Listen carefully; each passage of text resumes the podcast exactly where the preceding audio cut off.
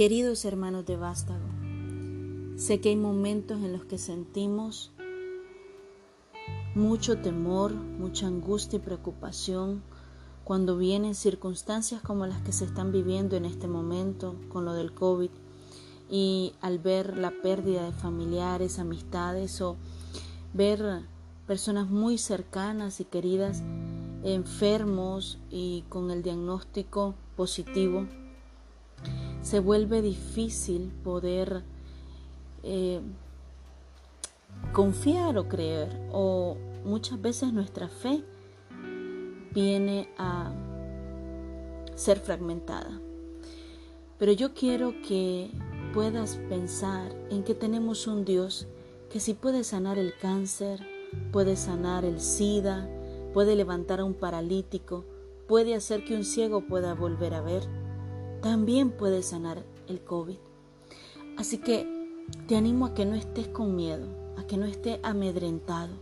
Te animo a tener fe en el Señor. ¿Y quieres que te diga una cosa? La palabra del Señor nos enseña que la fe viene por el escuchar palabra de Dios. Si nos llenamos de nuestros oídos o nuestros ojos con noticias malas, con cosas que perturban nuestra mente, muy difícilmente nuestra fe va a crecer. Los discípulos le dijeron a Jesús, aumentanos la fe. Y creo que esa es una oración sabia, pedirle al Señor que aumente nuestra fe.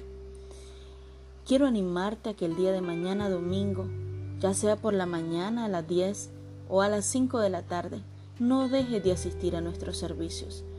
Porque eh, ahí, número uno, vas a escuchar palabra de Dios. Número dos, vas a poder, vamos a poder adorar a nuestro Dios juntos.